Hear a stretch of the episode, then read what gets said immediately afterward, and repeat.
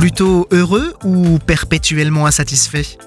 J'ai connu des gens qui n'arrivent pas à trouver une certaine stabilité dans la vie, en déménageant régulièrement, en changeant constamment de voiture et même en passant d'un travail à un autre, sans jamais tirer avantage des opportunités de vivre un bonheur familial équilibré.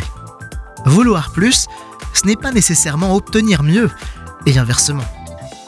Philip James Elliott, écrivain, orateur et enseignant américain du XXe siècle, tué lors d'une mission en Équateur, a dit Où que vous soyez, soyez-y entièrement. Vivez à fond chaque situation. Si ça, ce n'est pas un défi, Johan, il n'y a rien de pire que de passer à côté de l'instant présent en se projetant trop vite, trop tôt vers le moment d'après.